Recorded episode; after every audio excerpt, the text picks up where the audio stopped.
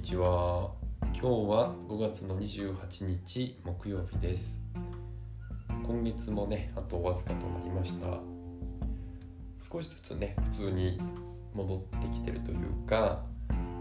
えー、まあ平常にね近づいてきてるかなという感じなんですけど今日は仕事で仕事の都合で銀行に行ってきたんですけど銀行はねあの入場制限がかかっていてえー、一度に5人ぐらいしか入れないのかな。そしてデパートもねまだあのシャッターが閉まってましたしいつもと同じようでいて何かが違うという雰囲気でした。まあねあのー、しばらく大変なこともあるかもしれませんけれどもきっとね今までと違ういい面っていうのもねたくさんこれからね出てくると思うのであのーエネルギーっていうのはねあの意識を向けたところに流れていくので、えー、いい未来の方にね意識を向けていきたいと思ってます。で最近はねあのヨガとか、えー、インドの話とかそういう話が多かったんで今日は違う話をしようかなと思ってます、えー、僕がライフワークでずっとね、えここ20年ぐらい続けているホッチクというですね尺八の、まあ、原型というか、まあ、本来の尺八ですね。これについてお話ししたいと思います。これはね近代の尺八と大きく違う点は竹の節を抜いただけなのでちょっとこうザラザラした音なんですね。そして近代の尺八というのは明治以降にできたものでちょうどね西洋文明が入ってきた時に西洋の基準で作っている。なのでピアノとね合奏できたりするように、えー、全部同じ音階に調律してあります。なので中がすごく漆とかトノコっていうね、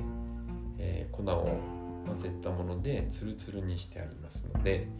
非常にねあの空気の抵抗が少なく雑味のないフルートみたいな音なんですよね。でそれに比べて僕の吹いてるホッチクというのはですねこうザラザラっとした音こんな感じになってます。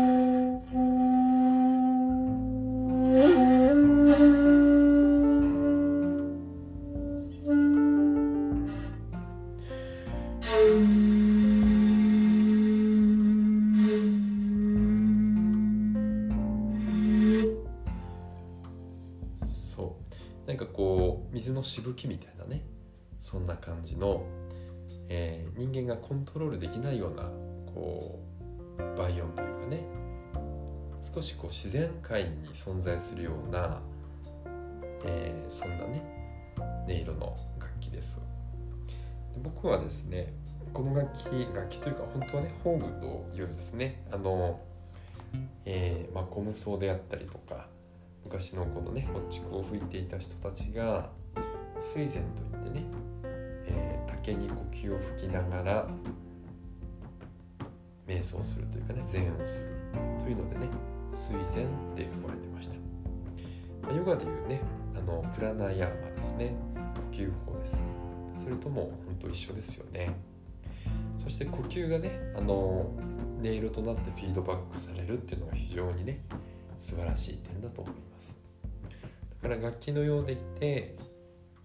まあ、修行のための道具そして吹いてる時も音楽を奏でてるというよりかは何かこう瞑想しているというかねお経を読んでるとか、まあ、そんなような感覚に近いのかもしれないですね。でコムソについてはね謎が多いんですけど、えー、昔はですね、えー、なんとですねボロって呼ばれてたんですね。ボロボロとかひどいですよね。ボロボロだったてだかその古事記骨敷きたいな集団がいて、まあ、今で言うとこうバックパッカーみたいなね、えー、顧問っていうね、えーまあ、敷物を腰に巻いて、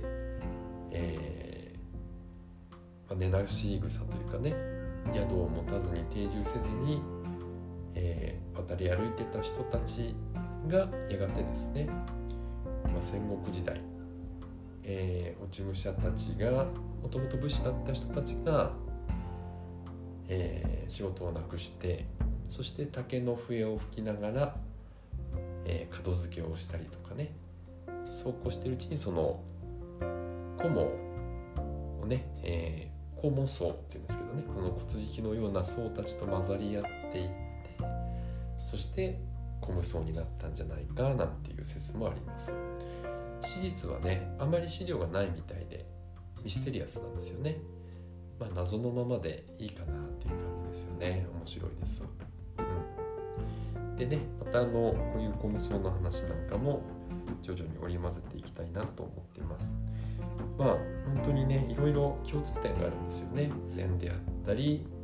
そのプラナヤーマね呼吸法であったりそして自分をこう整えるために吹いているとかね、でまあ全部こうヨガとかもそうですけど結びついていきますよね。この感覚ですね。あの魂を整えていく、うん、修行というかね。まあそうですね。どっからやってきたのかな？魂はどっからやってきたのかとかどこに行くのかなとか、まあ、そういうこともそうですし、まあ、この世界をねこうよりよく生きるためにこの自分を呼吸を通してね整えていく。でそういったところがね非常にあの素晴らしい点だと思います。またね、えー、いろいろ話していきたいと思いますが今日はこの辺にしておきます、えー、最後まで聞いていただいてありがとうございました。じゃあ今日も夕方になりましたけれども素敵な一日を過ごしていきましょう。それでは。Bye.